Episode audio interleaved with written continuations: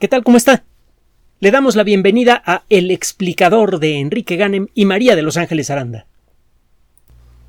El avance del conocimiento en el último siglo y medio ha sido tan espectacular que en más de una ocasión algunos filósofos, científicos y otras personas han especulado sobre la posibilidad de que estemos llegando al límite de todo lo que hay por saber. En la actualidad ya podemos presentar imágenes detalladas de muchas estructuras biológicas, incluso de virus completos, átomo por átomo. Y es solo cuestión de tiempo para que hagamos lo mismo con células individuales y luego con el cuerpo humano completo. entendemos bastante bien el proceso de origen del, del origen del universo, su evolución, hemos podido incluso predecir la existencia de partículas subatómicas de formas de materia que habrían sido imposibles de imaginar siquiera para nuestros antepasados. No parece existir un rincón de la naturaleza que no hayamos revisado ya. Existen muchos huecos, pero incluso esos huecos parecen acotados. Da la impresión de que existen aspectos de la naturaleza que conocemos ya muy bien y aspectos que ignoramos. Y el límite entre ambos es muy muy claro. Por ejemplo, no sabemos cómo unir la relatividad con la mecánica cuántica. Tenemos varias ideas de cómo hacerlo, pero no sabemos hacerlo con seguridad por el momento. Pero ya vamos para allá. Pero lo que ya tenemos sabido y revisado una y mil veces, pues ya lo tenemos sabido y revisado, ¿no? Bueno, escuche usted lo siguiente un grupo de investigadores del Departamento de Ingeniería Biomédica de la Universidad Tecnológica de Georgia y de la Universidad Emory, ambas en, los Estados Unidos, acaban de publicar un trabajo en una revista que se llama iScience, es la letra I y luego la palabra Science, ciencia en inglés. No me confunde este editorial con, el, con la editorial Science, que es muy antigua. iScience es mucho más reciente, pero también ya tiene un prestigio muy bien cimentado. Este grupo de investigación se puso a trabajar con una bacteria de la que usted ha oído hablar aunque no le interese la biología, que me llamaría la atención porque de otra manera, ¿cómo es que nos esté escuchando? Gracias por hacerlo, por cierto, porque es gracias a la audiencia de todos ustedes y de manera muy muy especial a las personas que nos apoyan en Patreon y PayPal que podemos continuar haciendo este trabajo. Muchas, muchas gracias. Bueno, regresando al tema. Esta bacteria todo el mundo la conoce, la famosa E. coli. E es la abreviatura de Escherichia coli. Es un organismo muy bien estudiado, eh, muy abundante. En el tracto digestivo de una persona sana existen como 100 millones de millones de ejemplares de E. coli, que es una cantidad similar al número total de células que hay en nuestro cuerpo si la masa de E. coli en nuestro tracto digestivo y en otras partes del cuerpo no es del tamaño de nuestro propio cuerpo, es porque eh, las bacterias son mucho más pequeñas que las células humanas individuales. De otra manera, habría una masa de bacterias del tamaño de nuestro propio cuerpo invadiéndonos por todos lados. E. coli es una bacteria que tiene un papel fundamental en nuestra salud en una dirección y en otra. Las bacterias E. coli normales ayudan a mantener el, eh, ayudan para comenzar a digerir correctamente ciertos alimentos. E. coli y otras bacterias están relacionadas, por ejemplo, con la construcción de algunas sustancias que a veces importantes para nosotros que a veces no vienen en la comida. Algunas formas de vitamina B, por ejemplo. E. coli también muchas veces destruye sustancias que podrían resultar dañinas para nuestro, nuestro organismo. E. coli también impide que otras bacterias desagradables colonicen nuestro intestino y generen problemas que en, en, algunos casos pueden ser gravísimos, incluso mortales. Entonces, E. coli por sí misma es un gran protector del cuerpo. El problema es que a veces E. coli no se porta tan bien. Por ejemplo, cuando una de estas bacterias es infectada por un virus, de estos virus que infectan a bacterias, cuando E. coli es atacada por un bacteriófago y la bacteria no muere, adquieren nueva información genética. Los virus inyectan información genética en las células a las que se fijan y si la célula no muere, pues ya se, ya se quedó con el material genético del virus. Eso puede ser algo temporal o puede ser definitivo. Otro día platicamos cómo son los mecanismos. Pero el caso es que si una bacteria, una E. coli, es infectada por un bacteriófago y no muere, puede quedarse con el ADN del bacteriófago. Y en algunos casos eso es devastador. Estos anillitos de ADN que se forman cuando un virus inyecta su material genético en una bacteria y no la mata, le otorgan a la bacteria adiciones a su genoma que a veces involucran la capacidad de producir proteínas que hacen un daño devastador. Cada año, la sociedad humana paga muchos miles de millones de dólares, es difícil de estimar la cantidad, pero quizá podría llegar a cien mil millones de dólares o más cada año, y mueren varios millones de personas cada año. No eh, podemos estimar la cantidad total, pero es un número muy alto, como consecuencia de infecciones de E. coli patógenas. Muchas enfermedades diarreicas, infecciones generales del, vientre, la peritonitis, em, eh, inflamación del colon, la colitis, incluso algunas formas de, pulmonía y otras enfermedades respiratorias pueden ser producidas por E. coli. El 80% de las infecciones en el tracto urinario son producidas por E. coli. Y en el caso de una persona joven, pues estas infecciones son molestas, eh, pueden llegar a producir fiebres fuertes y escalofríos, entonces tiene que quedar uno en cama, pero una persona adulta eso puede, puede matar. Entonces, eh, la misma bacteria que nos protege, simplemente si la saca usted del lugar en donde se encuentra y va a parar a otras partes del cuerpo, puede llegar a causar problemas. Y si esa bacteria además ha sido infectada por un virus, peor. Ha habido varios escándalos en el pasado en, algunas de estas tiendas de conveniencia que, bueno, no son de conveniencia, estas tiendas eh, de autoservicio grandes que, requieren de una membresía, que hay muchas. En México me parece que hay dos o tres marcas, pero en otras partes del mundo hay más. Algunas marcas importantes tuvieron problemas hace años porque inadvertidamente estaban vendiendo paquetes de carne molida, contaminada con una variedad de E. coli que había, había sido infectada por un bacteriófago. Y montones de personas fueron a parar al hospital. Prácticamente cada cada individuo que comía esa carne infectada mal cocinada iba a parar al hospital, de a tiro por viaje. Entonces, la, misma bacteria genera unos problemas de salud gravísimos, y esos son los que tenemos detectados. Por una cosa y por la otra, porque nos ayuda a conservar la salud eh, la salud y porque puede amenazarla, esta bacteria es estudiada frecuentemente en todos los laboratorios de, bacteriología del mundo. Es prácticamente imposible encontrar un laboratorio en donde se cultiven bacterias en donde no se cultive E. coli de manera regular. Y además, además de lo que le comenté, hay otros motivos. Conocemos muy bien su genoma. Entonces son, sabemos qué hacen los genes de la E. coli, entonces podemos ponernos a jugar con esos genes para ver qué pasa si les cambiamos un poco su estructura. Eso cambiaría un poco la estructura de las proteínas generadas a partir de esos genes y eso cambiaría el comportamiento de la, de la célula. Entonces empieza uno a juguetear con la estructura molecular de las proteínas y ve los cambios que eso produce en E. coli. Eso nos empieza a dar una idea más clara de cómo diseñar cambios en las proteínas de nuestro propio cuerpo. Es un eh, la E. coli es un laboratorio ideal para eh, hacer experimentos básicos de genética y aprender mucho de la naturaleza de la genética. Entonces, en montones de laboratorios de todo el mundo se, siembran todos los días ejemplares de E. coli, crecen eh, millones y millones de colonias de estas bacterias todos los días.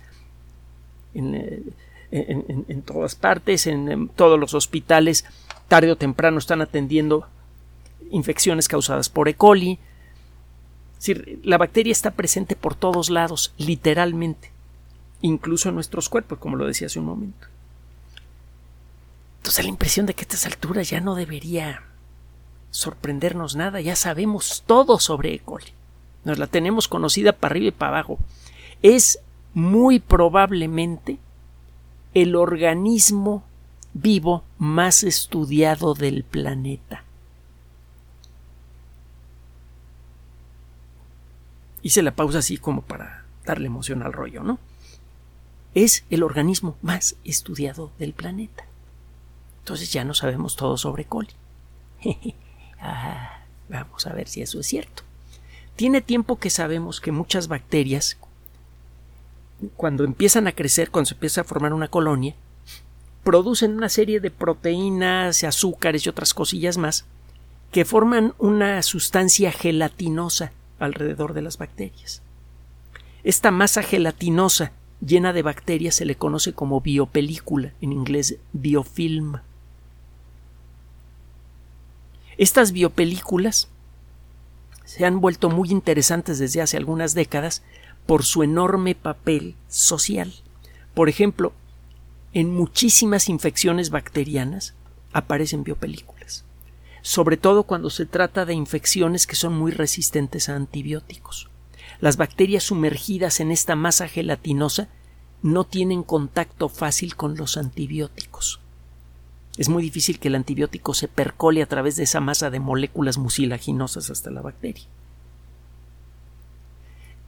Muchas infecciones peligrosas entonces son causadas por bacterias que saben formar biopelículas, no solamente E. coli, otras bacterias. Las biopelículas son un problema de salud pública importante porque muchas veces se forman biopelículas gordas, cargadas con bacterias que además a veces pueden ser peligrosas, en drenajes y en otro tipo de, de, lugares por donde circula agua de desecho. Esto puede tapar cañerías, puede ser muy difícil de limpiar una biopelícula. Esto, por cierto, es lo que le da, es uno de los atractivos de, las, eh, de los drenajes de PVC, o como dirían en algunos países de habla hispana, PVC. El cloruro de polivinilo es una sustancia que hace muy difícil la adhesión biológica. Es muy difícil que se formen biopelículas y si se forman es relativamente fácil aflojarlas. Además el PVC es eh, flexible en el caso de terremotos que bien, vaya que los conocemos aquí en México, eso reduce la posibilidad de que se rompa un drenaje de un edificio y que pocos días o semanas o meses después de un terremoto tenga usted problemas de filtraciones, etcétera, etcétera, etcétera. Pero bueno, en muchos ambientes diferentes se forman biopelículas y a veces son muy delgaditas. Eso, estas biopelículas pueden hacer, por ejemplo, que los instrumentos que utilice un médico en el quirófano no queden bien desinfectados. Por eso se han vuelto mucho más exigentes los procesos de desinfección, de esterilización de equipo quirúrgico. Porque a simple vista, una, eh, una, herramienta quirúrgica podría verse limpia, pero podría tener una biopelícula microscópica llena de bacterias que pueden ser peligrosas.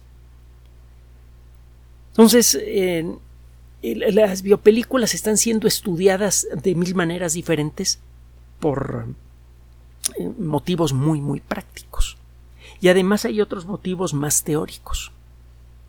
Sabemos que cuando un organismo unicelular se está convirtiendo en multicelular, se producen cosas parecidas a biopelículas. Por ejemplo, cuando somos estamos recién eh, eh, eh, iniciando el proceso de, de, ah, de, creación de nuestros cuerpos, cuando tiene usted un óvulo fecundado y comienza a dividirse, esas células están envueltas en una muy delgada capa de proteínas y azúcares parecidas a las biopelículas. Es una forma de biopelícula. Tiene algún papel en el desarrollo multicelular, las biopelículas. Las biopelículas, así como pueden facilitar que algunas bacterias nos ataquen, podrían servir para evitar que nos ataquen.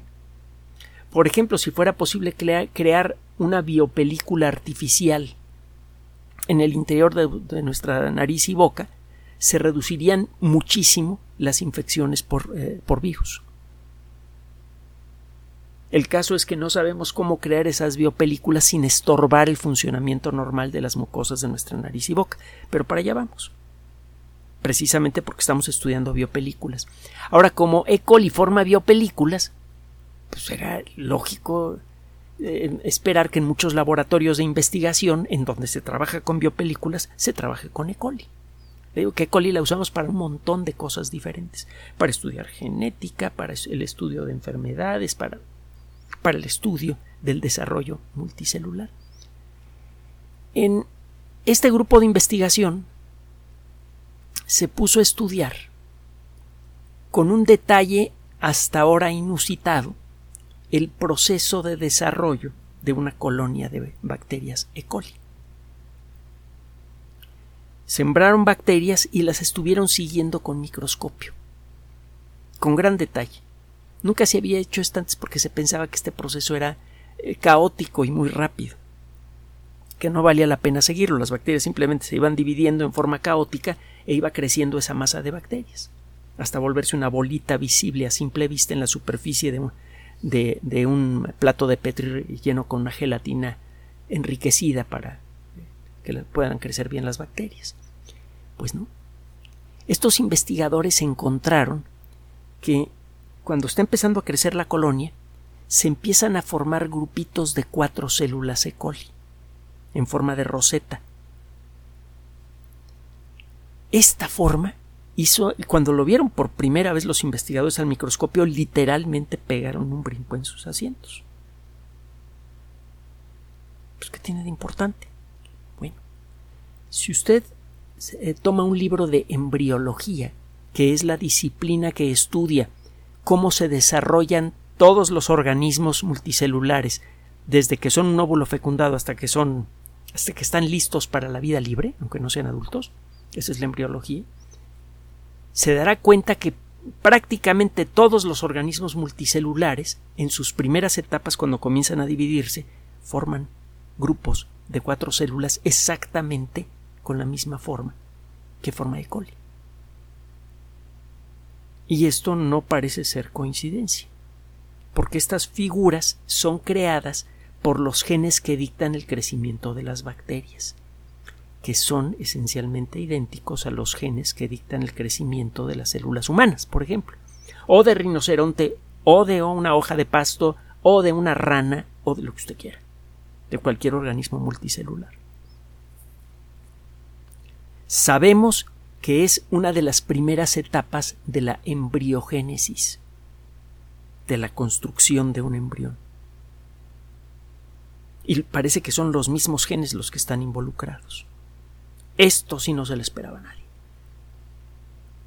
Durante mucho tiempo, en todos los libros de texto de, de biología, de microbiología, etcétera, de zoología, de botánica, de lo que usted quiera, se dice pues que están los organismos multicelulares que se acomodan en varios reinos. Antes nada más reconocíamos el animal y el vegetal, ahora se conocen un montón de otros reinos, incluyendo a los hongos, etcétera y están los organismos unicelulares, que son independientes, cada uno este, se mueve a su gusto, cada uno jala agua para su molino y no le importan sus vecinos.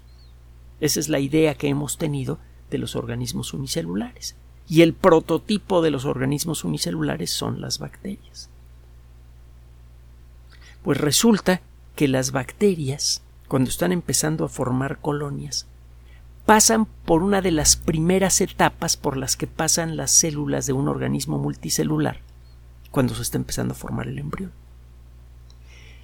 Tiene tiempo que en el mundo de la biología se discute una, una vieja frase que comenzó a tomar mucho sentido en la época de Darwin. La ontogenia recapitula a la filogenia. ¡Qué obole! Ahí le va. Es muy sencillo. La idea básica es que si usted sigue el desarrollo embrionario de un organismo multicelular, verá que pasa por las mismas etapas evolutivas, por las mismas etapas de crecimiento por las que transcurrió la evolución. Los primeros vertebrados fueron peces, los peces tienen agallas. Si usted estudia un embrión humano, verá que en sus primeras etapas, en lo que va a ser el cuello aparecen unas cosas que parecen dedos, que con el tiempo se cierran para formar la garganta. Eso en el desarrollo de un embrión humano. Y la evidencia fósil sugiere fuertemente que eso fue lo que pasó con los primeros peces. De hecho, cuando se comenzaron a cerrar bien las branquias sobre el cuello, el último grupo de branquias, que era soportado por un, arco de cartílago, se convirtió en la mandíbula. Hay muchos muy buenos motivos para creer esto. Las mandíbulas son agallas modificadas. Y le digo, la evidencia es muy, muy fuerte y es multifactorial, viene de, por muchos caminos diferentes. La teoría de la evolución, entonces, y la embriología proponen, aunque le digo que hay gente que no está de acuerdo con esto, hay, unas discusiones acres sobre, este tema por, por años, pero eh, propone que de alguna manera el desarrollo embrionario de los organismos multicelulares recuerda, entre comillas, las distintas etapas generales de la evolución. Hay etapas en las que se forman las mismas estructuras en, nuestros, en, el embrión humano que en el embrión de un reptil, al punto de que serían casi indistinguibles excepto para el ojo experto, en ciertas etapas del desarrollo embrionario humano. Parecemos lagartijas, y hay unos que así se quedan. Pero bueno.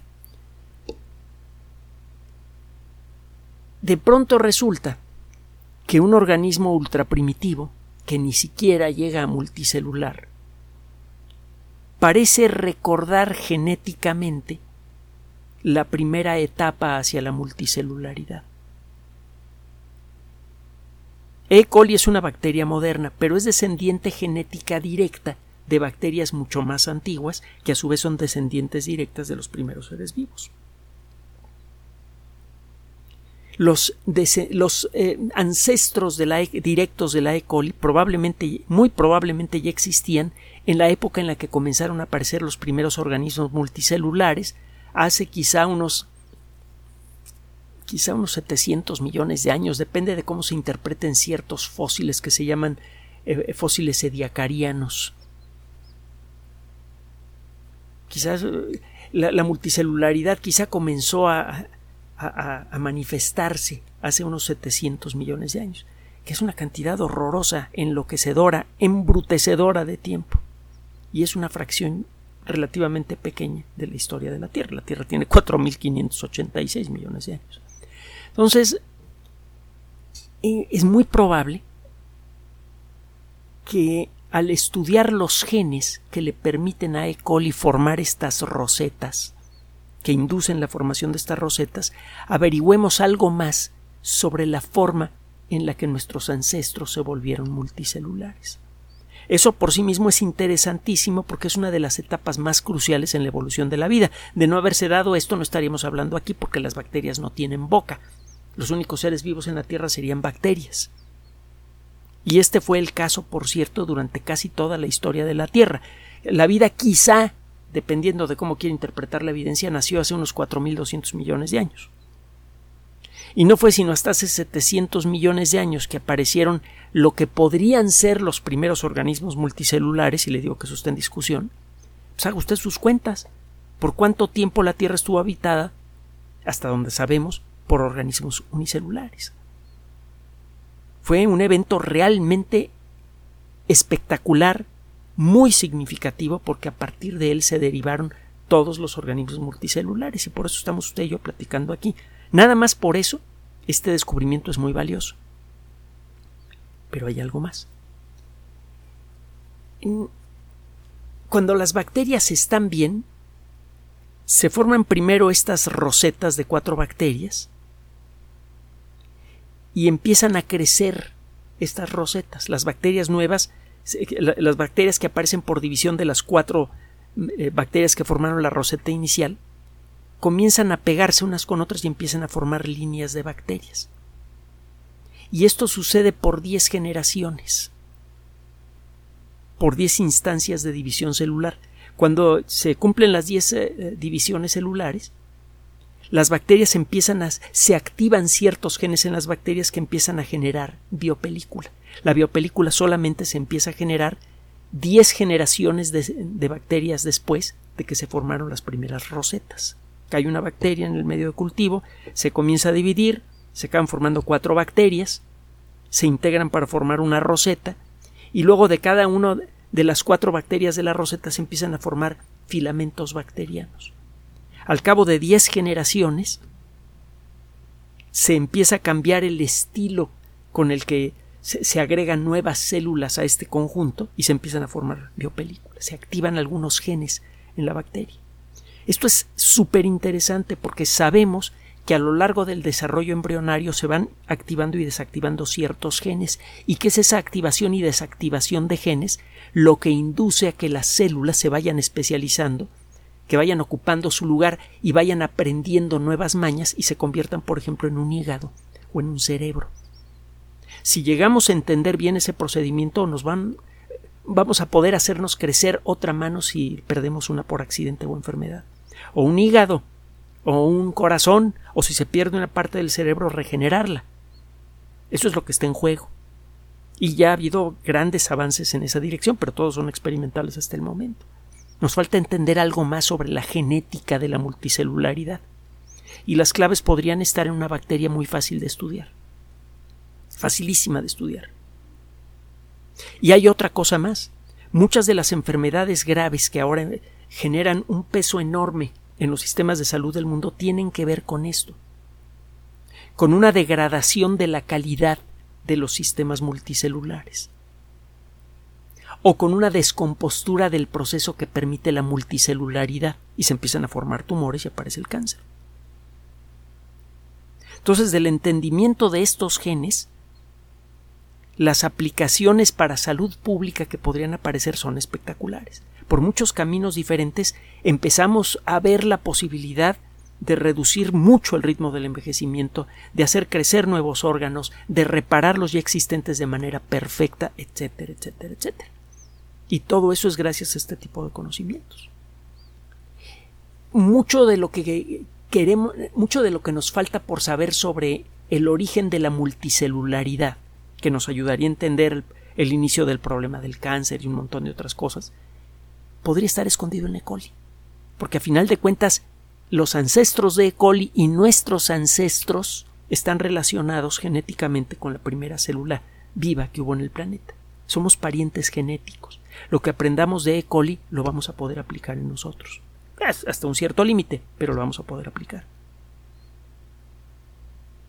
Entonces de pronto esta bacteria que creíamos que ya la entendíamos para arriba y para abajo, muy bien, etcétera, etcétera, nos estén dando algunas claves cruciales para entender uno de los momentos más significativos en la historia de la vida y también nos está dando claves para entender la causa de muchos de los problemas de salud más importantes que aquejan a la sociedad humana en la actualidad.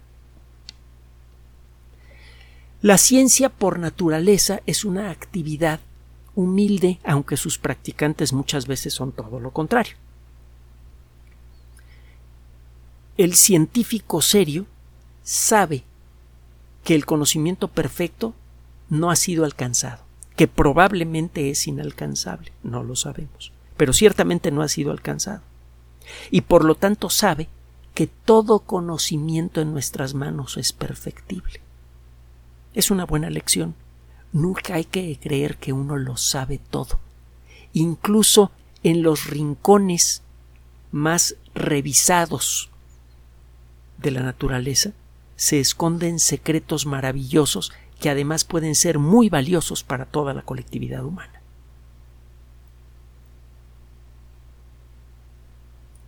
Gracias por su atención además de nuestro sitio electrónico www.alexplicador.net.